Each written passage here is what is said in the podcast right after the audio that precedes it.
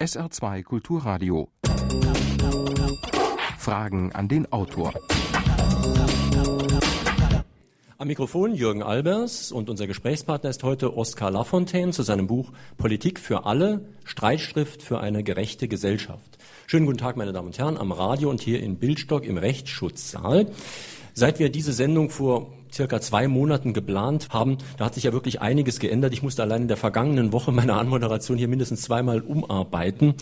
Einige Leute haben mich auch gefragt, warum wir überhaupt wörtlich so einen vorstellen.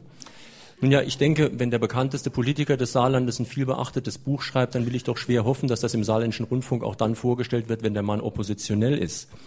Wir sprechen also heute mit einem Mann, der aus der SPD ausgetreten ist, sich aber weiter als Sozialdemokraten sieht. Das ist in dem Buch schon sehr voraussagend beschrieben, diese Situation.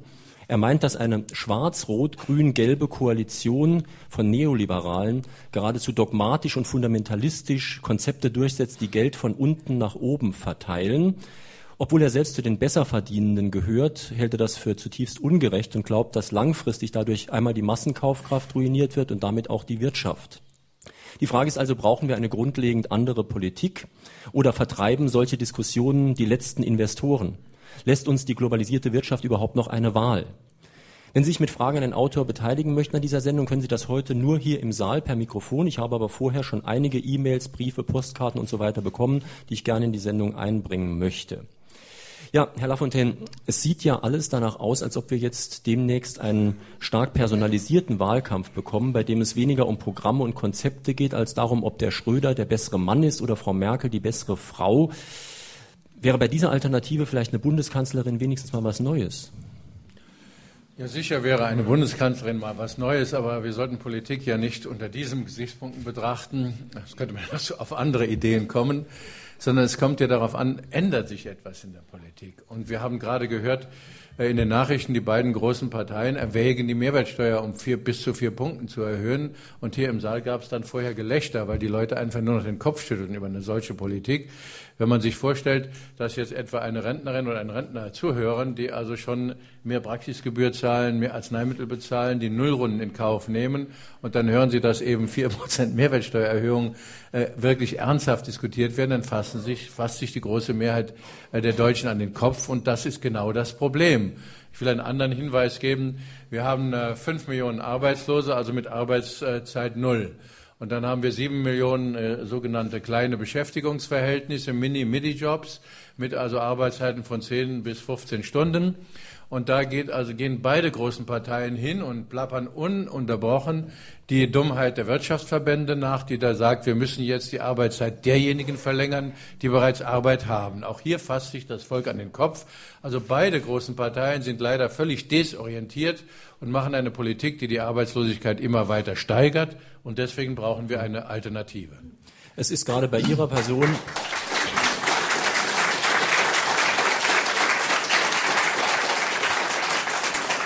Es ist gerade bei Ihnen nicht unbedingt üblich, zwischen Person und der Sache zu trennen. Ich habe im Vorfeld dieser Sendung etliche Leute getroffen, die haben in höchsten Tönen auf Sie geschimpft, dann aber gesagt, dass Sie in der Sache ja gar nicht so Unrecht hätten. Ähm, trotzdem möchte ich mal auch wegen der persönlichen Glaubwürdigkeit ein bisschen fragen. Sie sind ja relativ wohlhabend, Bestsellerautor, gut abgesichert. Eignen Sie sich da noch so zum Volkstribun? Ja, wir hatten in der Linken nie Leute, die Sozialhilfe bezogen haben, die dann die Parteien geführt haben. Ich, August Bebel war ein wohlhabender Mann, um mal einen zu nennen. Ferdinand Lassalle war auch nicht gerade der Ärmste zur damaligen Zeit und Willy Brandt war auch nicht besonders arm. Man muss nur in seinen Vorschlägen glaubwürdig sein.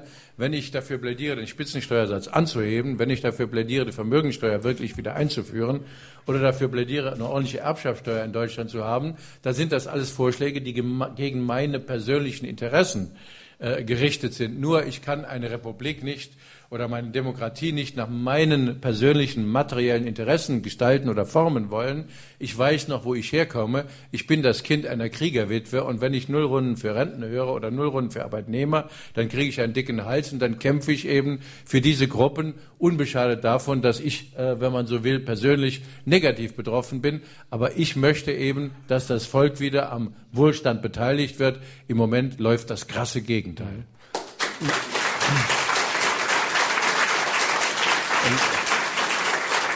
Klatschen Sie nicht so lang, sonst ist die Sendung gleich rum. Ähm, ich wollte noch eins sagen. Ähm, in einem Punkt habe ich in der letzten Woche innerlich so dem Heiko Maas recht geben müssen. Ein weiterer Kurswechsel der SPD wäre ja vielleicht wirklich nicht sehr glaubwürdig gewesen. Ich meine, Schröder ist kein blutrünstiger Diktator. Die Partei musste ihm nicht gezwungenermaßen folgen. Und schon als Müntefering seine wohlmerkt sehr lange nach sehr vielen anderen Leuten seine Kapitalismuskritik geäußert hat, haben viele Leute nur noch gelacht. Und auch Albrecht Müller, der Autor der Reformlüge, den wir in Sulzbach vorgestellt haben, hat auf seiner Webseite geschrieben, es sei schon sehr unglaubwürdig, jetzt eine Kritik zu äußern an Zuständen, die man selbst herbeigeführt hat oder zumindest geduldet hat. Insofern, eigentlich hat mich eher gewundert, dass Sie so spät ausgetreten sind.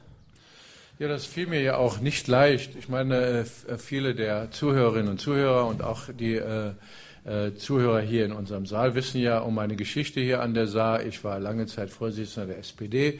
Wir hatten großes Vertrauen in der Bevölkerung, auch aufgrund unserer sozial profilierten Politik. Und äh, ich habe 1995 die Verantwortung für die Gesamtpartei übernommen und äh, als Vorsitzender konnte ich sie in die Regierungsverantwortung führen.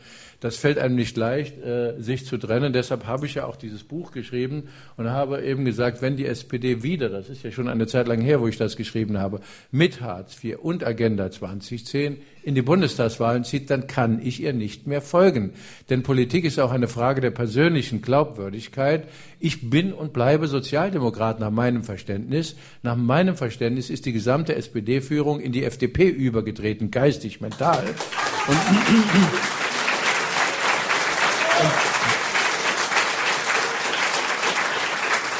Und deshalb äh, haben wir ja diese riesigen Wahlverluste und ich habe immer wieder an äh, meine Freunde, und ich habe ja noch viele Freunde, heute sind einige hier in der SPD, appelliert, ihr könnt diesen Lauf der Dinge nicht mehr akzeptieren. Ihr müsst dafür Sorge tragen, dass diese Partei wieder Politik für die große Mehrheit des Volkes macht. Ja, was sagen Sie denn zu Leuten ähm, wie Ihrem langjährigen Weggefährten Ottmar Schreiner, der auch erst sehr lange und sehr viel Kritik geübt hat und jetzt eigentlich wieder ruhig ist? Ottmar Schreiner musste sich sehr kurzfristig entscheiden, ob er wieder antritt äh, für die Sozialdemokraten im Deutschen Bundestag, nachdem eben die, die Fristen sehr kurz waren. Ich respektiere diese Entscheidung. Ich habe eine andere Entscheidung getroffen und wie gesagt, ich freue mich, dass die Dinge in Bewegung kommen.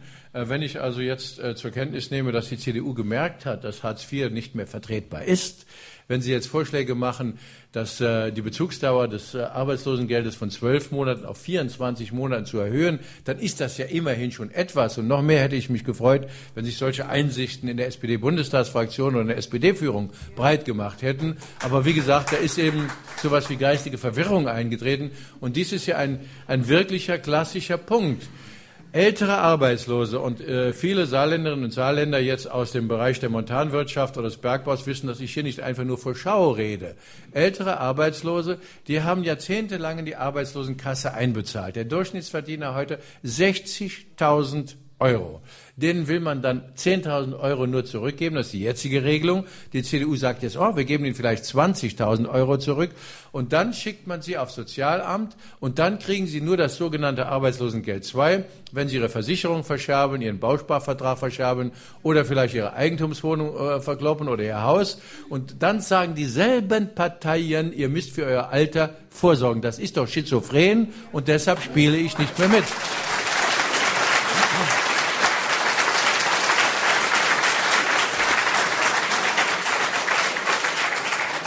Meine Damen und Herren, Sie können sich hier per Mikrofon im Rechtsschutzsaal im Bildstock gerne an dieser Sendung beteiligen. Ich möchte aber jetzt erstmal eine Frage hier vorlesen, die ich letzte Woche schon per E-Mail aus Illingen bekommen habe. Ist ganz tagesaktuell, weil es um die europäische Verfassung geht, über die ja heute in Frankreich abgestimmt wird.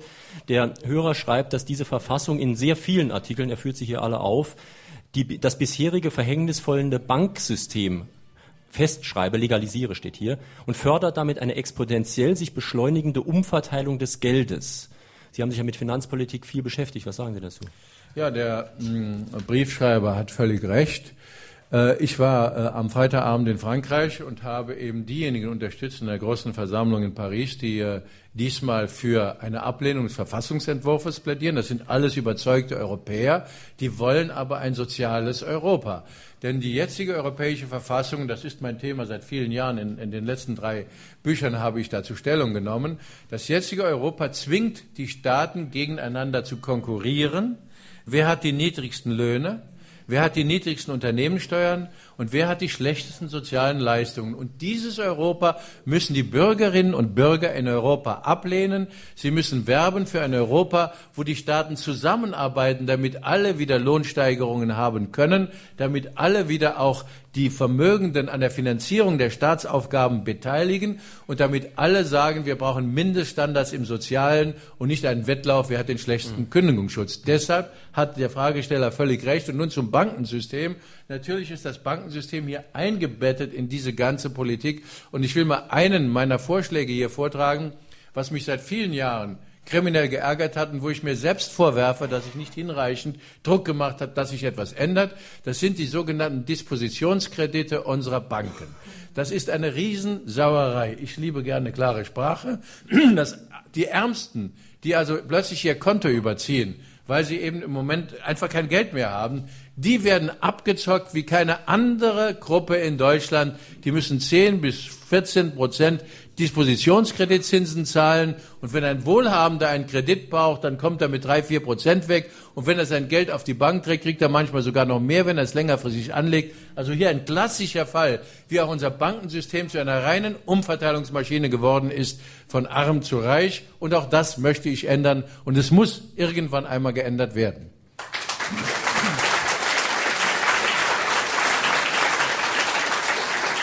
Ihre Frage bitte. Guten Morgen. Ob Neuengland unter Franklin, ob Guernsey ab 1815, ob, ob ab Wörgl ab 1931, wann immer sich durch zinsloses Geld allgemeiner Wohlstand und Frieden einstellte, hat die Hochfinanz alles zunichte gemacht. Solche Machtfülle beim Bankensystem wird nun auch durch die EU-Verfassung festgeschrieben. Sind dabei die gewählten Regierungen eher ohnmächtige Marionetten oder eher willige Erfüllungsgehilfen? Dankeschön. Ja, ich glaube, das ist gemischt, wenn Sie so fragen. Äh, ohnmächtige Marionetten. Es gibt sicherlich einige, die gerne etwas ändern würden. Es gibt aber auch einfach Politiker, die eingebunden sind in dieses System man muss ja eben nur sich vorstellen, dass im Moment auch Berlusconi für diese Verfassung werbt. Also da müsste ja der ein oder andere dann doch fragen, ja, ist also Berlusconi nun wirklich also der geeignete Grundzeuge, um Ja zu sagen für, zu dieser Verfassung? Es gibt andere Politiker, die enger verwoben sind mit den äh, äh, großen Finanzhäusern. Ich nehme jetzt mal etwa Tony Blair, der ja jetzt auch sich überlegt, ob er die Verfassung zur äh, äh, Disposition, also zur Wahl, zum Referendum stellt in England, aber sie natürlich befürwortet. Aber diese Partei, die Labour Party, ist in ihrer Spitze zu sehr ver verflochten mit der Londoner City. Das sind die großen Bankhäuser, die teilweise eben auch aus Amerika kommen. Und wir leben ja, weil wir von Kapitalismusdebatte gesprochen haben, nicht mehr im Kapitalismus, den wir noch so kennengelernt haben. Das war Marktwirtschaft plus, plus Privateigentum an Produktionsmitteln, also an Firmen und Unternehmen. Das stellt eigentlich niemand in Frage. Was wir jetzt haben, ist ein Finanz- und Spekulationskapitalismus, in dem durch schnelle Geldbewegung rund um den Erdball ganze Volkswirtschaften in Turbulenzen gestürzt werden und dann Leute arbeitslos werden und verarmen. Und gegen diesen Finanzkapitalismus kämpfe ich nun seit vielen Jahren und habe auch als Finanzminister Deutschlands dagegen bekämpft. Es sind mir nur zu viele in den Rücken gefallen. Ich wollte zwei Strukturreformen weltweit durchsetzen, die ganz entscheidend waren. Wieder feste Wechselkurse und regulierter Kapitalverkehr. Das würde die Weltwirtschaft verändern. Ich hoffe, dass es eines Tages wieder dazu kommt. Nun, ähm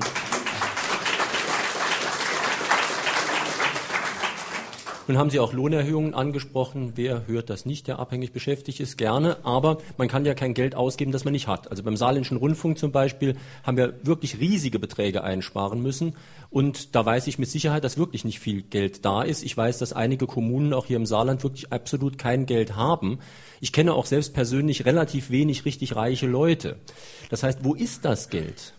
Ja, das ist in, in dem Buch auch angegeben, und zwar mit Zahlen, die unangreifbar sind etwa was äh, die Zahl des letzten Jahres, die ich also hier jetzt äh, allen Zuhörerinnen und Zuhörern mal sagen möchte. Im letzten Jahr 2004 äh, ist das sogenannte Volkseinkommen um rund 50 Milliarden Euro gewachsen. Da wird ja jeder sagen, ist ja toll, wenn das Volkseinkommen um 50 Milliarden gewachsen ist.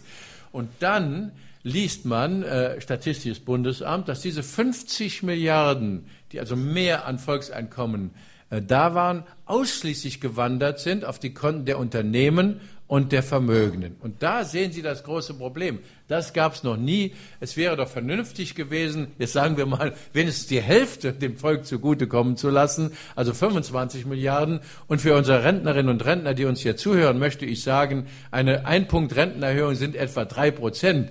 Wer also sagt, es ist kein Geld da, der lügt oder schlicht uninformiert und dumm. Es ist Geld da, es wird nur falsch verteilt jedes Jahr.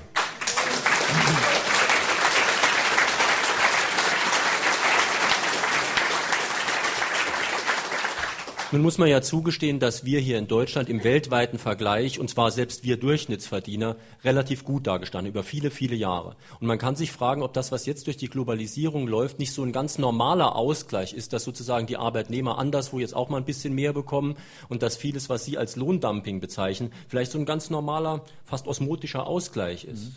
Das ist eine ganz wichtige Frage und die ist auch vielleicht schwer, meine Antwort ist vielleicht schwer zu verstehen. Ich versuche es trotzdem. Die Vorstellung, dass wir jetzt weniger verdienen müssen, dass die Chinesen oder die Ukrainer oder die Polen mehr verdienen, die hört sich im Moment so gut an, wenn man von einer stagnierenden, von einem festen Kuchen ausgeht, der in der Welt gebacken wird, in der gesamten Weltwirtschaft. Die Vorstellung ist aber grundfalsch. Sie ist deshalb grundfalsch, weil die Wirtschaft so funktioniert, dass das nur aufgeht, dass die anderen, etwa in Südkorea, ein klassisches Beispiel, mehr Wohlstand haben können, wenn wir weiterhin in unserem Wohlstand wachsen. Wie geht das? Wir verkaufen und verkaufen immer mehr den Südkoreanern beispielsweise Maschinen, damit sie dort eine moderne Produktion aufbauen können. Und sie verkaufen uns dann mehr und mehr Waren, die hier nicht mehr produziert worden sind.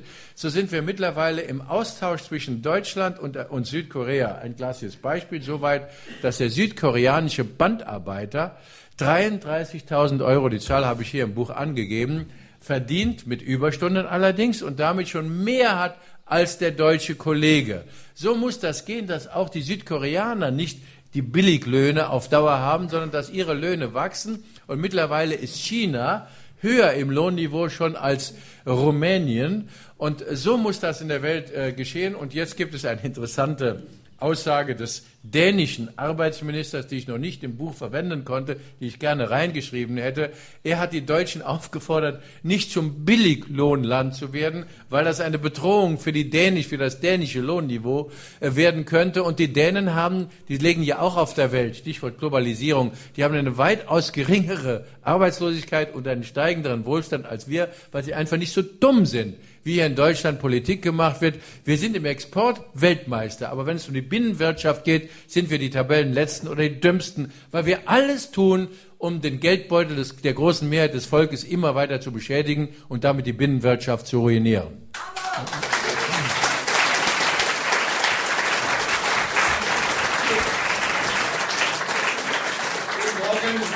Gesinnungsgenosse, also wir haben das ja draus geklärt. Früher hatte ich Parteigenosse zu dir gesagt, inzwischen sind wir Gesinnungsgenossen geworden. Ein Grund, dass ich kein Genosse in der Partei mehr bin, bist du. Aber es gibt noch zwei andere Gründe. Bei mir hat jeder drei Schuss frei. Ich stelle jetzt drei Fragen, dann brauche ich mich nicht mehr zu Wort zu melden. Also, erste Frage ist, Gesinnungsgenosse Oskar, wie viel von dem derzeitigen desolaten Zustand in dieser Republik schreibst du auf dein Minuskonto? Weil was du gemacht hast, mehr oder weniger als kleiner, vermotzter Junge, deine Verantwortung einfach wegzugehen, das ist zu leicht. Beim Maischberger hast du schon ein bisschen moderat gesagt, wenn ich nochmal so machen hätte, dann würde ich wenigstens mein Bundestagsmandat hätte ich behalten. Das wäre zu wenig gewesen. Also ich sage, du hättest das Parteiamt müssen behalten, den Vorsitzenden der Partei. Frage zwei: Die Analyse im Buch ist klar und sauber. Dann kann man das auch bei Albrecht Müller nachlesen, dann ergänzen dies diese, diese zwei Bücher. Zu dem, was er in dem letzten Abschnitt deines Buches schreibt, Ausblick und Kurswechsel, da gibt es eine ganze Menge Fragen, eine ganze Menge Fragen, ich will die jetzt nicht aufzählen, die für mich unverständlich sind, wie man die in einer relativ kurzen Zeit verändern könnte. Auch nicht mit Mehrheiten in der Bundesrepublik und auch nicht mit Mehrheiten im Parlament. Es gibt Zwänge, in denen wir stehen, aber die müssen wir da beantworten. Vielen Dank. Ich will versuchen, äh, die, die zwei Fragen zu beantworten, denn der, der mittlere Teil war ja äh, eine Zustimmung zur Analyse im Buch. Die letzte Frage, in welch kurzer Zeit kann man die Dinge verändern? Das ist, wenn man das wirklich will, und dieses äh, Geschäft habe ich ja nun Jahrzehnte gemacht, also Parlamentarier und eben auch äh, Oberbürgermeister, Ministerpräsident und dann eben eine kurze Zeit Finanzminister, ist das, was hier in dem Buch als Alternativprogramm vorgeschlagen ist, innerhalb eines Jahres zu bewältigen. Also wenn man äh, zum Beispiel, wenn die äh, Mehrheit da ist, äh, ein gerechtes Steuersystem zu machen mit Vermögensteuer, Erbschaftssteuer und Spitzensteuersatz, dann ist das eine Sache von, äh, jetzt sagen wir mal großzügig gerechnet, einem halben Jahr, wenn man noch ein halbes Jahr Diskussionen lässt. Ja, wenn man beispielsweise jetzt im Unternehmens Steuerrecht und bei ähm, den sogenannten Hedgefonds, also den Heuschreckenfonds, die Dinge zurücknehmen will, die in den letzten Jahren falsch genommen sind, da braucht man allenfalls auch ein halbes Jahr. Was ist denn falsch gelaufen? Ich muss das vielleicht für die Zuhörerinnen und Zuhörer sagen. Die, die größte Fehlentscheidung aller Parteien war die Unternehmenssteuerreform 2000. Die hat nämlich die öffentlichen Haushalte, äh, wenn man so will, total blank gemacht. Seitdem sind die Länder überschuldet, die Gemeinden sind mehr und mehr überschuldet, die Rundfunkanstalten müssen einsparen, weil es ist einfach kein Geld mehr da, um öffentliche Aufgaben zu finanzieren. Dazu hat man dann noch die Veräußerung von Unternehmensteilen steuerfrei gestellt. Und nun kommt also der verhängnisvolle Prozess in Gang. Wenn also etwa die Allianz ihre Beteiligungen abstoßen kann oder die Deutsche Bank oder so steuerfrei, dann stehen die amerikanischen Heuschreckenfonds, so sage ich jetzt mal da, und sagen, wir übernehmen gerne. Also die einen machen ein Geschäft, weil sie keine Steuern zahlen müssen, die anderen übernehmen gerne, weil sie sagen, viele deutsche Beteiligungsunternehmen sind unterbewertet an der Börse, also übernehmen wir gerne und verkloppen sie dann mit entsprechendem Gewinn.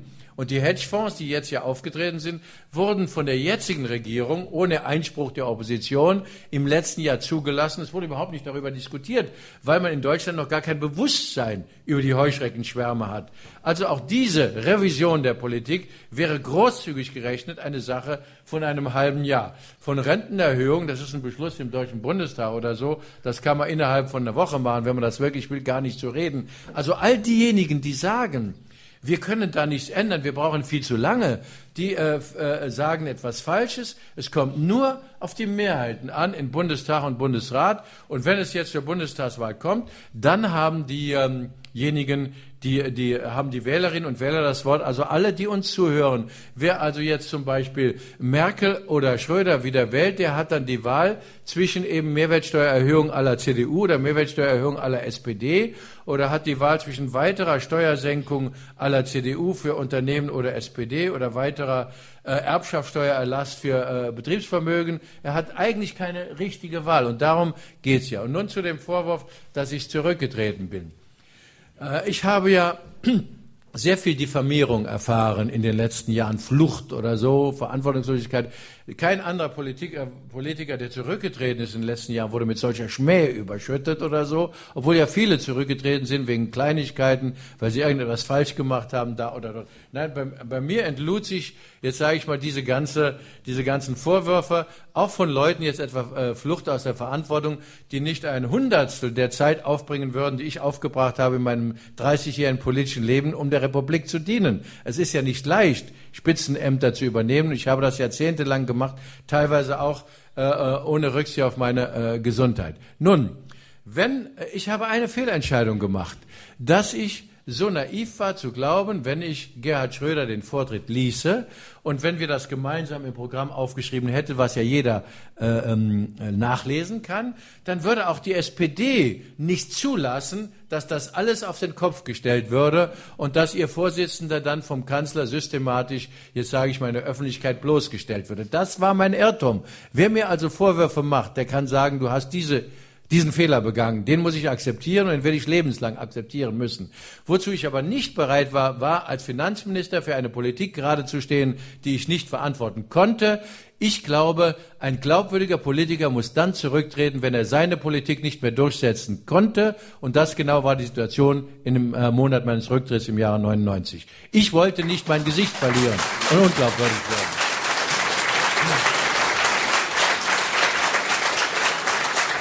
Ihre Frage bitte, Herr Schneider. Ja, mein Name ist Ernst Schneider aus St. Wendel. Herr Lafontaine, ich gehöre auch zu den Dummen, die glauben, dass man mehr, mehr arbeiten müsste, um unsere Probleme zu lösen. Das mal vorab geschickt. Wir hatten Anfang der 60er Jahre etwa 15 Prozent ähm, Selbstständigkeitsquote. Und wir sind seit 28 Jahren, sind wir mit Herzblut dabei, Unternehmer in die Märkte zu bringen. Markteintritts- und Markterweiterungsstrategien. Meine Frage an Sie, warum ist es eigentlich, wenn die Unternehmer so wahnsinnig viel Geld verdienen, warum fehlen uns die Unternehmer? Wir haben dreieinhalb Millionen Mittelständler und die schaffen die Arbeitsplätze. Und meine Frage, dass Sie das bitte noch zur Versachlichung der Diskussion einbringen, wie hoch ist die durchschnittliche Rendite vor Steuern für das Geld, das man dort investiert hat? Und meine zweite Frage ist, wie hoch ist die Eigenkapitalquote unserer mittelständischen Unternehmer und warum ist sie so niedrig? Vielen Dank. Da waren jetzt mehrere Fragen drin, vier, wenn ich das richtig mitbekommen habe. Äh, zunächst einmal äh, hat der Herr, der Unternehmensberater ist, wir kennen schon lange Jahre, die Auffassung, wir müssten in Deutschland länger arbeiten und dann ging es aufwärts. Äh, ich wundere mich, dass jemand, der Wirtschaft studiert hat, zu solch irrigen, total irrigen Auffassungen kommen kann. Sie sind so entsetzlich unlogisch, denn Sie müssen sich vorstellen, diese Weisheit, wir müssen länger arbeiten, um dann mehr äh, Produkte abzusetzen, diese Weisheit gibt es auch in allen anderen Ländern. Das wäre wirklich, wenn Ihre Meinung richtig wäre, der Stein des Weisen. Wir hätten nirgendwo auf der Welt mehr Probleme. Alle würden länger arbeiten für das gleiche Geld, dann würde die Wirtschaft wachsen und überall gäbe es dann eine Zunahme von Wohlstand. Nur funktioniert Wirtschaft leider nicht so. Sondern es ist nun mal so, wenn wir jetzt länger arbeiten fürs gleiche Geld, dann kommen noch weniger in die Betriebe rein. Die Betriebe produzieren meinetwegen mehr, aber wer soll das kaufen? Und das ist der große Irrtum. Wir haben schlicht und einfach eine Phobie der Mehrheitsmeinung in Deutschland vor einer Steigerung der Kaufkraft. Sie haben sich jetzt so besoffen geredet in äh, diese Philosophie, die ich immer sage, dass äh, die Volkswirtschaft wächst, wenn es dem Volk schlecht geht. Das ist aber schlicht eine Idiotie. Und viele Arbeitslose, die einem zuhören, die Arbeitszeit null haben, Millionen, wenn die ihnen zuhören und sagen, wir müssen alle länger arbeiten, das ist für die blanker Zynismus. Die denken, die sind nicht mehr richtig im Kopf da oben. Das ist das große Problem. Ich will nur, ich werde Sie nicht unterbrechen, Herr Lafontaine. Ich möchte mich nur trotzdem mal ausdrücklich für diese kritische Frage bedanken. Ja. Da ich weiß, wie die Stimmung hier im Saal ist, finde ich das ausgesprochen gut, dass jemand sich traut, hier mal ein bisschen Feuer zu geben. Ja, ja ich, äh, ich bin ja, ich bin, ich äh, sehne mich nach Kritik, nach Kritik oder so, dann kann ich meine Position deutlich machen. Es war die zweite, wieso in Deutschland so viele Unternehmen fehlen, kleine und Mittelständler, die am meisten äh, Arbeitsplätze schaffen. Diese Aussage ist ja völlig richtig, aber das ist ja das Problem. In den deutschen Wirtschaftsverbänden sind nur Sprecher, die im Export ihr Geld verdienen. Also der klassischste Fall war der, den kennen Sie alle, den Motorsägenhersteller Stiel, der immer Nullrunden gefordert hat. Ich habe gedacht, ist dieser Mann ein Depp oder was ist mit ihm los? Kapiert er gar nicht. Aber irgendwann sah ich seine Bilanz und da sah ich 87 Prozent seines Umsatzes im Ausland. Da können Sie das natürlich fordern. Da können Sie auch sagen, wir halbieren die Löhne. Das ist dann alles irgendwie logisch. Da macht Stiel noch mehr Profit. Aber diese Betriebe, von denen Sie reden, die darben deshalb und machen teilweise auch bankrott, weil wir seit 20 Jahren den Binnenmarkt in Deutschland strangulieren, weil wir seit 20 Jahren keine Lohnzuwächse mehr haben. Es ist nun mal so, vor allem die kleinen und mittleren Unternehmer, die hier in Deutschland ihr Geld verdienen, die brauchen eine kaufkräftige Kundschaft. Und nun sage ich noch etwas dazu, diese Dummheit, ich muss so brutal sagen, gibt es in keinem anderen Industriestaat der Welt. Es gibt sie nirgendwo. In Amerika sind die Löhne in den letzten acht Jahren, das konnten Sie im Spiegel nachlesen, ich gebe Ihnen jetzt die Quelle nach, im Jahr um vier Prozent gewachsen. Stellen Sie sich mal von 96 an. Stellen Sie sich mal vor, in Deutschland wären die Löhne um vier Prozent pro Jahr gewachsen in den letzten acht Jahren wie in Amerika. Welch andere Situation hätten wir auf dem Binnenmarkt? Warum lösen wir uns nicht von dieser deutschen Torheit, die sagt, die Volkswirtschaft wächst, wenn es der großen Masse des Volkes schlecht geht? Die, der, die Wahrheit ist, die Volkswirtschaft kann nur wachsen, wenn auch Rentner, Arbeitslose und Arbeitnehmer etwas mehr Geld in jedem Jahr in der Tasche haben. Das müssen wir in Deutschland lernen.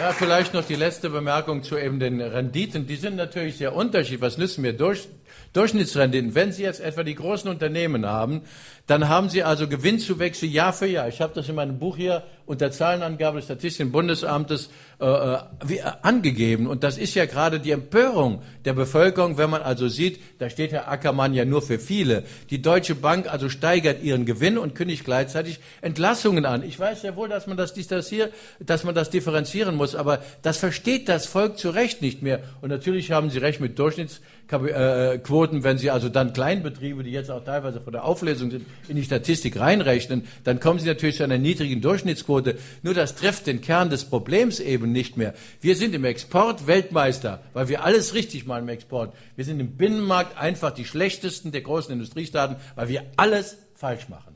Ich habe eine kleine Nachfrage, weil Sie sagten, ähm, die Leute, die kleinen Leute haben kein Geld. Zum Teil stimmt das. Ich kenne aber auch relativ viel, sagen wir mal, mittelständische Leute, die haben Geld, geben es aber nicht aus.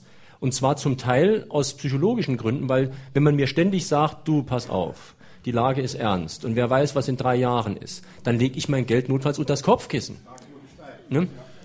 Ja, das ist ja das große Problem. Daran haben ja alle Parteien und auch die Wirtschaftsverbände äh, äh, äh, mitgewirkt. Ich will mal etwas zu den Wirtschaftsverbänden sagen, die ja vielen, wenn man so will, die Gedanken vorgeben. Die äh, Programme der politischen Parteien sind alle von den Wirtschaftsverbänden mittlerweile. Die Agenda 2010, also Abbau des Kündigungsschutzes, äh, Nullrunden bei Renten, Reduzierung des Arbeitslosengeldes, Streichung der Arbeitslosenhilfe, das haben alles die Wirtschaftsverbände seit vielen Jahren vorgedacht und natürlich auch jedes Jahr Steuersenkungen für Unternehmen. Jetzt gehen wir für CDU. Die Kopfpauschale ist keine Geburt etwa der Demokratischen Partei sondern es ist eine Idee des Bayerischen Unternehmerverbandes. Und dann hat die CDU diese Idee des Bayerischen Unternehmerverbandes übernommen. Dasselbe gilt also für die Steuervorschläge von, von der FDP, wollen wir nicht reden. Die ist sowieso eine Lobbyistenvereinigung eben der Wohlhabenderen, sage ich jetzt mal allgemein. Aber die CDU, die ja eine große soziale Tradition hat, übernimmt jetzt auch einen Steuervorschlag, auch von unternehmergesponserten Vereinen. Das ist dieser Club Initiative Sozial, Neue Soziale Marktwirtschaft, der auch mal hier den hiesigen Ministerpräsidenten zum Ministerpräsidenten des Jahres kürte. Das ist ein schlimmer Lobbyistenverein, der für Steuersenkungen und Sozialabbau wirbt und von der Metallindustrie äh, gesponsert ist. So, jetzt zitiere ich Adam Smith. Der müsste all diesen Leuten jetzt zum Nachdenken Anlass sein. Der sagte, die Kapitalisten, wir brauchen sie. Aber ihr Interesse deckt sich niemals mit dem Interesse der Allgemeinheit. Es sind Leute, die in der Regel darauf aus sind, die Öffentlichkeit in die Irre zu führen. Soweit der Vater der Marktwirtschaft Adam Smith. Leider wissen das die deutschen Parteien im Bundestag nicht. Sie übernehmen alle mehr oder weniger kritiklos die Vorschläge der Wirtschaftsverbände, die nur darauf aus sind, die Öffentlichkeit in die Irre zu führen. Ihre Frage bitte. Ja, mein Name ist Ulrike Voltmar und jetzt direkt eine Frage dazu. Nun wissen wir ja, dass der Kapital, das Kapital eine eigene Gesetzlichkeit, eine eigene Gesetzlichkeit folgt. Und Sie haben selbst darauf hingewiesen, im Zuge der Globalisierung und in unserem Shareholder-Value-System geht es ja gar nicht mehr darum, dass ein Produkt gut am Markt ankommt, gekauft wird, sondern dass eben dass der Betrieb Rendite abwirft. Das heißt, es kommt zur Spekulation. Wenn nun aber wir da was machen wollten, dann müsste man ja äh, gesetzlich genau dort eingreifen, wo es auch um die Rechte und Möglichkeiten der Banken geht. Und damals, glaube ich, hieß es ja auch in der äh, britischen Presse, Sie sind der gefährlichste Mann oder ist er der gefährlichste Mann. Ist das denn nicht sehr schwer, genau dort gesetzliche Regelungen zu schaffen, wo es um diese weltweite Verflechtung geht? Aber genau da ist doch ein Punkt auch, wo das Übel sitzt dass eben es nicht um Produktivität geht, sondern Rendite. Ja, die Frage war ja auch äh, äh, schon angesprochen von dem Herrn, der sich vorhin gemeldet hat, der Wirtschaftsprüfer ist und eben gesagt hat, er ähm, ist auch für längere Arbeitszeiten für diejenigen, die beschäftigt sind und nach der Rendite gefragt haben. Jetzt will ich mal etwas zur Rendite sagen. Ich habe das im Buch also ausführlich besprochen. Ich bin, um das noch einmal zu sagen, für ein Wirtschaftssystem, in dem es Privateigentum an Firmen und Unternehmen gibt und in dem es Marktwirtschaft gibt. Aber, jetzt kommt der, das große Aber, ich bin genauso für einen starken, handlungsfähigen Staat, der dieser Marktwirtschaft dort Grenzen setzt, wo ihr Grenzen gesetzt werden müssen. Ich habe einen weiteren Mann zitiert in meinem Buch, der also ein, der Vater der sozialen Marktwirtschaft in Deutschland mit ist, das ist Walter Eucken, ein großer Freiburger Ökonom. Der sagte, und das verstehen schon die heutigen Neoliberalen in Deutschland nicht mehr, die ganzen, die sich am Mainstream beteiligen, es geht nicht um die Kontrolle wirtschaftlicher Macht. Was ist also zum Beispiel die Philosophie der SPD des Godesberger Programms? Er sagte viel radikaler, es geht um die Verhinderung wirtschaftlicher Macht. Dies war der große Mann, äh, der äh, äh, der sozialen Marktwirtschaft nach dem Kriege. Und diesen Gedanken können die großen Parteien in Deutschland gar nicht mehr denken, dass man wirtschaftliche Macht verhindern soll und natürlich auch Bankenmacht verhindern soll. Jetzt kommen wir zur Rendite. Wenn Herr Ackermann sagt, Ich brauche 25 Prozent Kapitalrendite. Das hat er, Sie konnten das alle nachlesen. Dann wird gar nicht mehr gefragt, wie kommt der überhaupt darauf? Wenn man auf der anderen Seite sagt, die Arbeitnehmer kriegen gar nichts mehr. Wie kommt jemand zu sagen, jetzt bin ich ein bisschen polemisch, dass diejenigen, die Geld vom Onkel Fritz geerbt haben, also Kapital haben und äh, ich sage es polemisch, äh, Faulenzer sind und einfach nur irgendwo Anlagen haben, Geldanlagen, dass sie sagen, wir wollen 25 Prozent haben, aber diejenigen, die arbeiten, die wirklich das Sozialprodukt erwirtschaften, die dürfen gar nichts mehr kriegen oder vielleicht ein halbes Prozent oder ein Prozent. Wie kommt das überhaupt? So, Übrigens, äh, nur gerade weil es gut dazu passt, da war eine Frage aus Neunkirchen per E-Mail, der auch sagte, dass die Hoffnungen auf unbegrenztes Wirtschaftswachstum ja nur fatale Folgen ja. haben können. Und 25 Prozent, das ist natürlich ein unglaubliches ja. Wachstum. Kapitalrennen, ja, nun gut, jetzt ist aber nur die 25 Prozent, die, die sind ja die Forderung eines, der am Kuchen sitzt, um den alle rumsitzen. Und das ist ja die Logik. Wenn der seine 25, also sein großes Stück immer kriegt, bleibt für den Rest immer weniger übrig. Und das haben sie in all den letzten Jahren gemerkt. So, aber die Antwort von Ackermann ist die, er sagt, wenn wir nicht 25 Prozent Kapitalrendite haben, also diese aus meiner Sicht völlig irre und unverschämte Renditenforderung, dann werden wir von irgendeiner anderen Großbank übernommen. So, nun, nun sage ich Ihnen, was ein Staat äh, für eine Verantwortung hat. Der hat das Recht dazu, in einer Demokratie zu entscheiden, was er will und was er für die Mehrheit der Gesellschaft will, für die Bevölkerung. Und wenn das zum Beispiel so ist, und da spricht vieles dafür, für dieses Argument, dann wird ein Gesetz verabschiedet, dass die Übernahme von großen Unternehmen in Deutschland genehmigungspflichtig ist. So einfach ist das. Aber das können unsere großen Parteien ja schon gar nicht mehr denken, geschweige denn, dass sie bereit sind, solche Gesetze auf den Weg zu bringen. Es ist dem Kapital gelungen, so sehr das Denken in Deutschland zu verändern, dass es grässlich ist. Sie plappern alle diese unsinnigen Forderungen nach und das Volk hat das Gefühl, das stimmt alles nicht und weiß nicht so richtig, wo es sich zur Wehr setzen soll.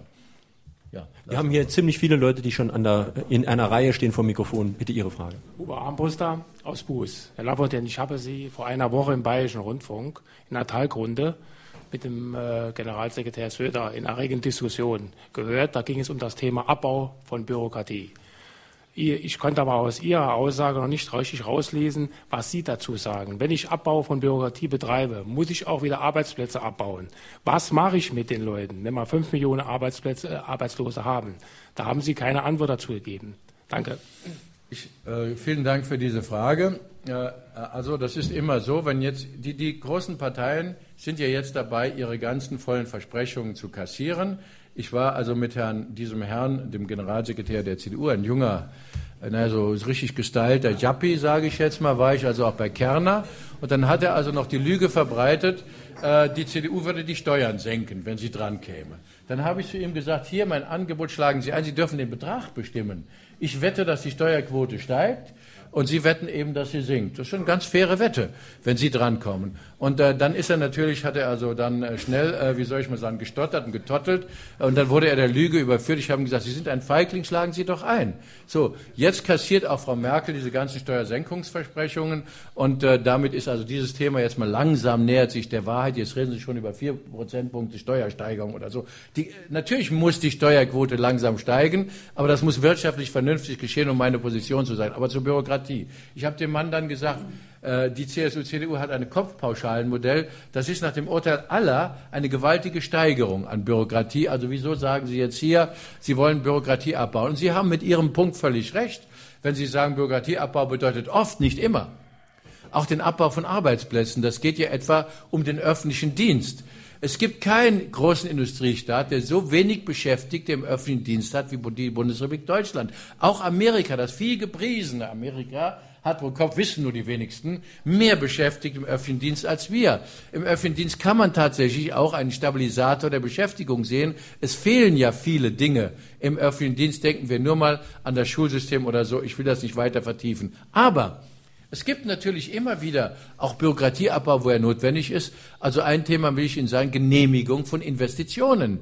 Da ist also einfach immer noch zu viel Bürokratie, in dem geprüft und geprüft und zehn Ämter sind beteiligt. Also denken Sie nur an das Baurecht. Da würde ich den Abbau von Bürokratie auf jeden Fall bejahen.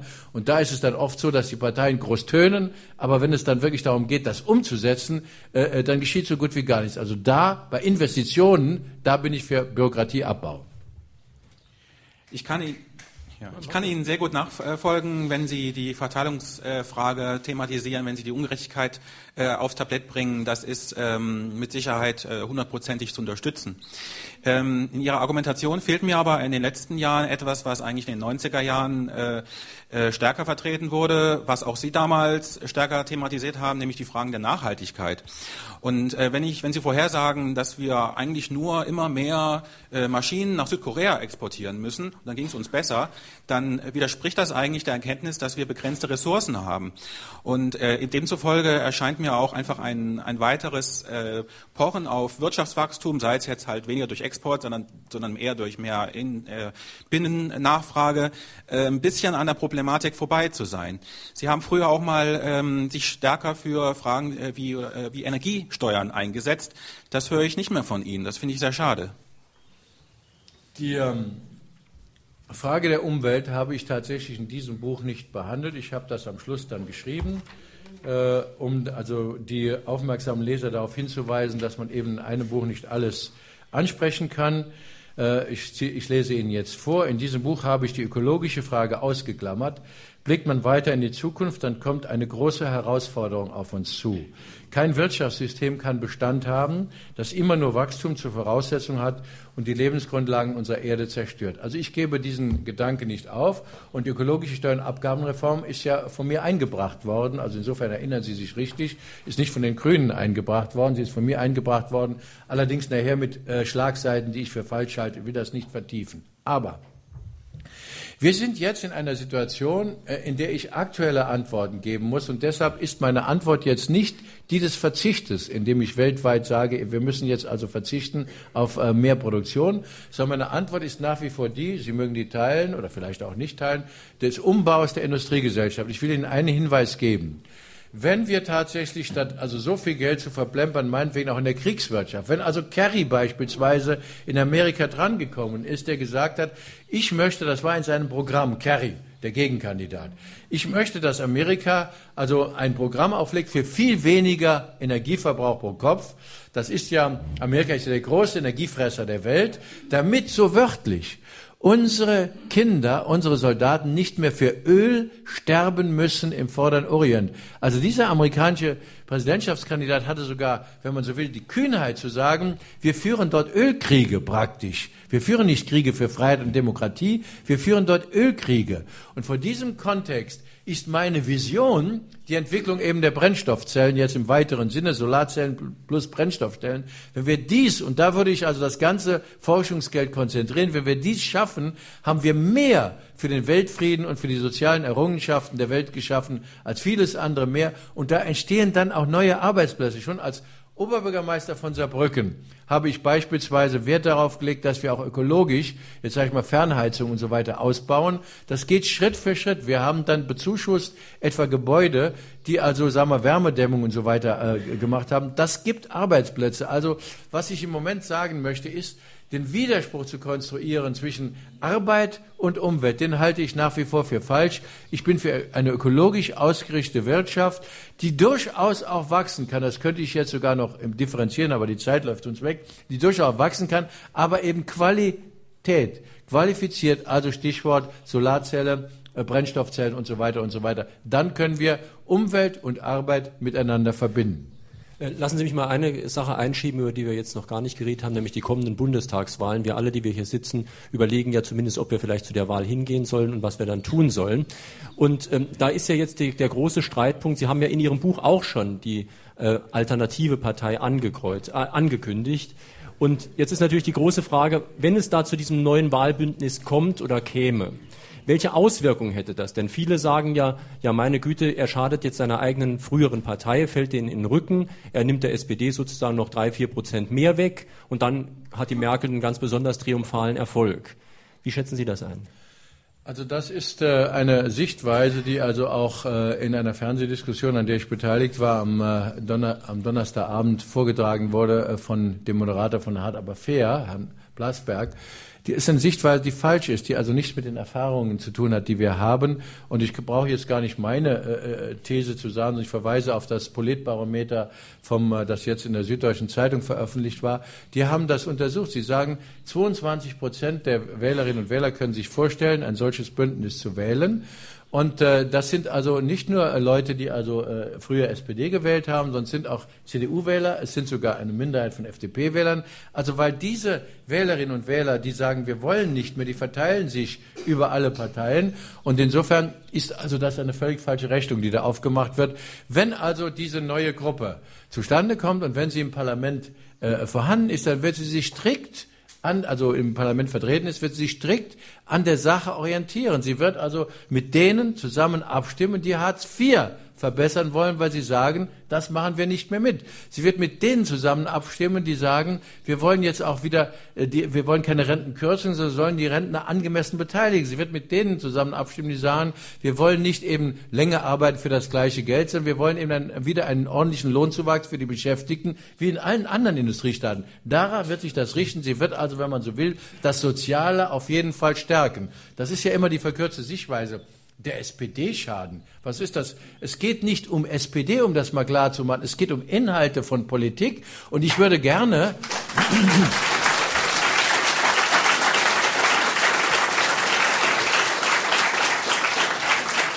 Ich würde gerne das Sozialdemokratische so stark wie nur irgend möglich machen. Aber Sozialdemokratie heißt für mich nicht ältere Arbeitnehmer enteignen, sondern heißt ältere Arbeitnehmer, wenn sie arbeitslos werden, wirklich unterstützen und ihnen eine Möglichkeit zu geben, menschenwürdig zu leben. Das ist Sozialdemokratie.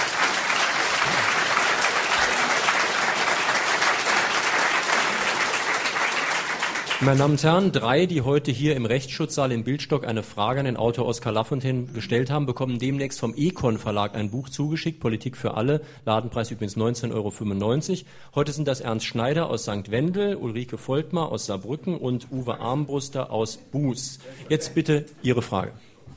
Mein Name ist Reinfried Welker, ich komme aus Illingen, ehemaliger Sozialdemokrat, also auch dasselbe Schicksal wie du. Äh, Leider hat mir der Moderator schon die Frage vorweggenommen. Ich wollte also ganz kurz fragen, Oskar, trittst du mit Gysi an? Das war die erste Frage. Die zweite verbleibt mir dann nur noch, dir etwas nahezubringen. Das heißt, Wortgehalten, das ist ein Programm der SPD von 1960. Und ich wollte dir das nochmal wärmstens in die Hand geben oder ans Herz legen. So wollte ich sagen. Machen Sie das ruhig. Die erste Frage kann ich kurz, kurz beantworten. Auch hier muss ich sagen, äh, also die Gespräche laufen ja jetzt, um eine gemeinsame Liste zustande zu bringen. Aber ich wollte auch hier sagen, äh, dass man sich nicht an Personen zu sehr festmacht, an Lafontaine oder Gysi, sondern dass man immer weiß, hier steht ein bestimmtes politisches Programm zur Abstimmung. Auf die kommt es an. Es kommt nicht, ich sage jetzt mal, auf die Charaktermasken an, zu denen ich ja auch gehöre, die da im Fernsehen und überall sich immer wieder produzieren. Es kommt, das sage ich unseren Zuhörerinnen und Zuhörern, nur darauf an, was die wollen und ob man ihnen zutraut, sich stehen auch zu dem, was sie wollen. Und nun möchte ich etwas sagen, damit es keine Irrtümer gibt. Unsere Gegner werden jetzt ja äh, uns diffamieren. Das ist alles von gestern, was die da sagen. Was, was wir wollen, das ist höchst modern, das ist die höchste Modernität überhaupt. Ich möchte hier mal sagen, die Wirtschaftsphilosophie der Meinungsführer in Deutschland gegen das Volk, das ist die Wirtschaftsphilosophie des 19. Jahrhunderts. Das ist das Älteste, was es überhaupt gibt. Das heißt nämlich, nur wenn das Kapital völlige Freiheit hat, dann geht es der Mehrheit des Volkes gut. Das hatten wir schon überwunden in den Wohlstandsjahren, Jahrzehnten nach dem Kriege. Sie fallen zurück in das 19. Jahrhundert, in den Manchester-Kapitalismus und genau das, dieses unmoderne, uralt verstaubte der jetzigen Leute, die sich modern nennen, das müssen wir wieder modernisieren. Darum geht es.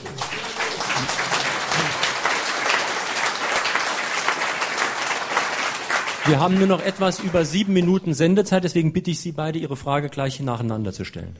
Ja, wenn Sie denn äh, im Herbst mit ca. 20 Prozent und Herrn Gysi einziehen würden in den Deutschen Bundestag, könnten Sie sich eine Koalition mit Frau Merkel vorstellen, wenn, wenn wenn Westerwelle es nicht schaffen würde. Ich meine, es ist durchaus denkbar, dass die CDU auch mit 35 Prozent irgendwo hängt und es gibt keine Mehrheiten. Gleich die Frage ja, guten Morgen, Oskar Alderer, Kampfgefährte. Mein Name ist Paulus. Ich komme aus Ensheim, bin erster Vorsitzender äh, des dortigen Ortrates der neuen Partei Wahlalternative Arbeit und soziale Gerechtigkeit. Ich habe drei Fragen an dich. Äh, zwei würden auch reichen. Wir haben ein bisschen ja, gut, verkürze ich Ich habe zwei Fragen an dich äh, zur Arbeitsmarktpolitik. Woran liegt es A, nach deiner Meinung, dass ältere Arbeitnehmer bei der heutigen Arbeitsmarktpolitik keine Chancen mehr haben, eingestellt zu werden? Sie sind ja qualifiziert, so gut nach dem Motto, wir stellen lieber einen 25-Jährigen ein mit 40-jähriger Berufserfahrung. Und die zweite Sache ist, was würdest du empfehlen, um Mittelstandsbetriebe zu fördern? Das heißt, wenn man Mittelständler werden will, muss man etliche Hürden übersteigen, zumal die Hausbanken auch, die dann, wenn man ein konkretes Konzept vorlegt, die dann sagen, nee, da spielen wir nicht mit, das rentiert sich nicht. Was kann man da dagegen machen? Dankeschön. Ja, äh, vielen Dank für die äh, drei Fragen. Zunächst zur Frage der Koalition. Äh, ich drücke mich davor nicht, äh, nur da wir jetzt, wir haben seit äh, Jahren eine Allparteienkoalition im Deutschen Bundestag. Das ist äh, vielleicht zu wenig bekannt, aber die ganzen Gesetze, die jetzt die Leute ärgern, also die äh, Hartz-IV-Gesetz äh, wurde von allen Parteien gemacht. Sie haben sich nur teilweise so bekämpft bei Kleinigkeiten, aber sie haben es alle gemacht und äh, müssen auch alle dafür die Verantwortung tragen. Und das ist ja für mich das Problem gewesen, sage ich jetzt nochmal auch an viele Sozialdemokraten, Sozialdemokraten, die uns zuhören. Wo war die Stimme der Sozialdemokratie hier, wenn es heißt, ältere Arbeitnehmer werden auf diese unglaubliche Art und Weise enteignet? Wo war die Stimme der Sozialdemokratie? Oder nehmen Sie Agenda 2010, wie gesagt, das Programm der, des BDI, äh, äh, wo war die Stimme der Sozialdemokratie, als es hieß, Kündigungsschutz abbauen, Arbeitslosengeld kürzen, Arbeitslosenhilfe abschaffen und so weiter und so weiter? Wo war da die Stimme? Alle haben sie zugestimmt. Ich meine, dass die FDP zustimmt, das kann ich ja äh, verstehen oder so. Die würde ja auch zustimmen, wenn wir jetzt sagen, wir müssen die Sklavenarbeit wieder einführen oder ich weiß nicht was. Aber das, ja, ich meine, man muss das ja mal auf den Punkt bringen.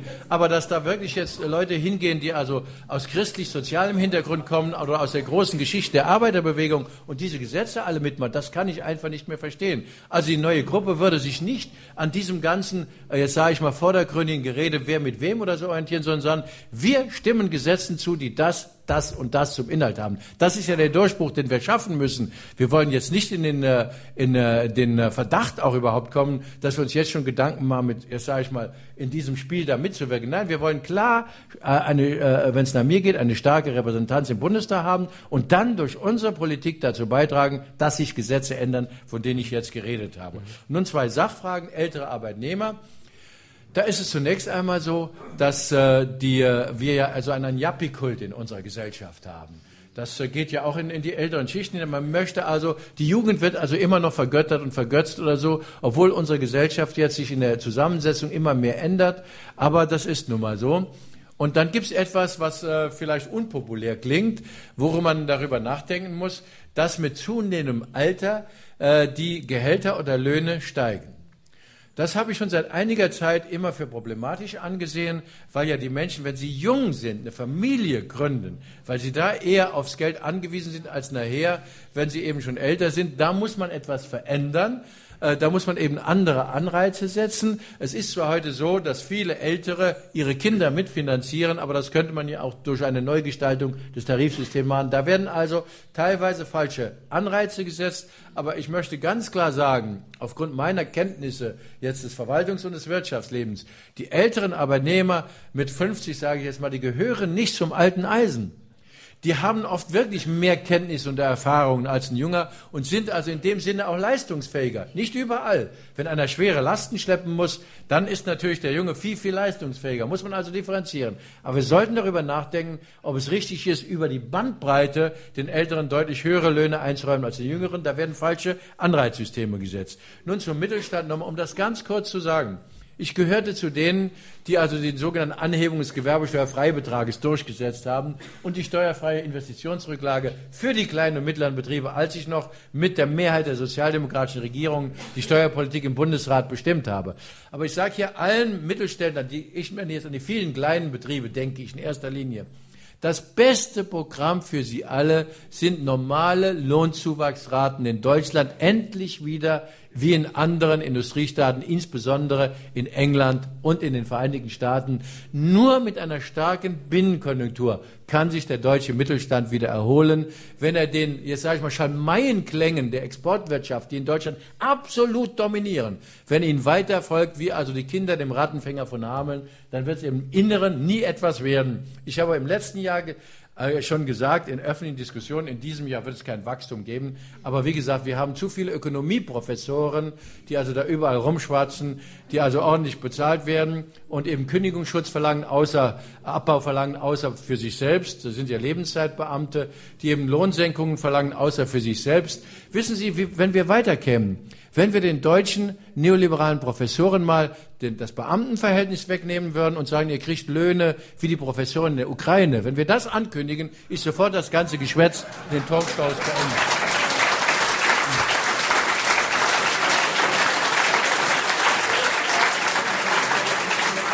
Meine Damen und Herren, das war auf SR2 Kulturradio Fragen an den Autor, heute mit Oskar Lafontaine zu seinem Buch Politik für alle, Streitschrift für eine gerechte Gesellschaft. Ladenpreis übrigens Econ 19,95 Euro. Hier auf SR2 Kulturradio folgt jetzt gleich das Konzert. In der nächsten Woche wieder etliche interessante Buchsendungen. Unsere Lesung nachmittags 15.05 Uhr. Fortsetzung folgt. Klaus Bernarding liest Hambacher. Literatur im Gespräch stellt die Reglerpreisträger des heutigen Tages vor, Roger Manderscheid und Christoph Ecker. Und die nächste Bücherlese am Samstagnachmittag unter anderem zu Männer um 50. Fragen an den Autor. Nächsten Sonntag eine Autorin, Petra Bock. Sie hat ein Buch geschrieben, Die Kunst, seine Berufung zu finden. Es geht also darum, dass man eine Tätigkeit findet, die vielleicht nicht nur reicht, um Geld zu verdienen, sondern die auch noch einem Erfüllung gibt. Das am nächsten Sonntag. Ich freue mich, dass Sie hierher gekommen sind, nach Bildstock in den Rechtsschutzsaal und bedanke mich auch bei Oskar Lafontaine, der im Moment ja relativ viele Termine hat, dass er hierher gekommen ist und wünsche Ihnen noch einen schönen Tag.